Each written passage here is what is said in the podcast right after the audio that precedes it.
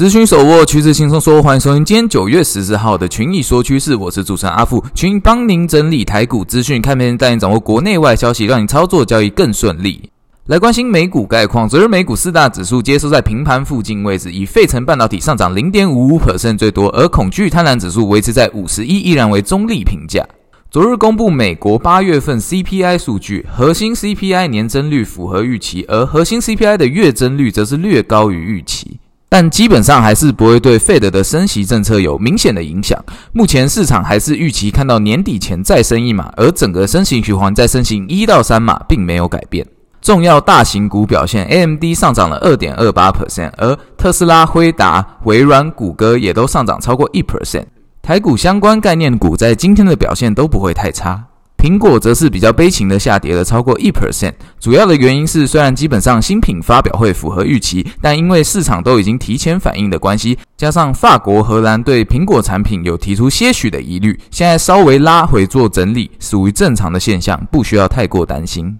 而台积电 ADR 昨天则是小涨了零点八二 percent。再来关心台股概况，加权指数昨日虽然开高走高，但遭遇上方均线压力拉回，中场小涨八点，收在一六五八一点，为平盘附近位置。台股波动率持续维持低档。昨日美股大型股表现佳，今日观察重点为相关个股是否能带领台股消化均线压力，否则指数会如昨日一样遭到反压。而短线上，在量能还没有明显回升之前，基本上会持续维持盘整格局，建议投资人保守操作。好，那今天的群益说趋势就到这边。想要索取我们平面战报，或是有任何的问题，欢迎加入我们的官方 LINE at at u 八八八八询问。那群益说趋势，我们下次见。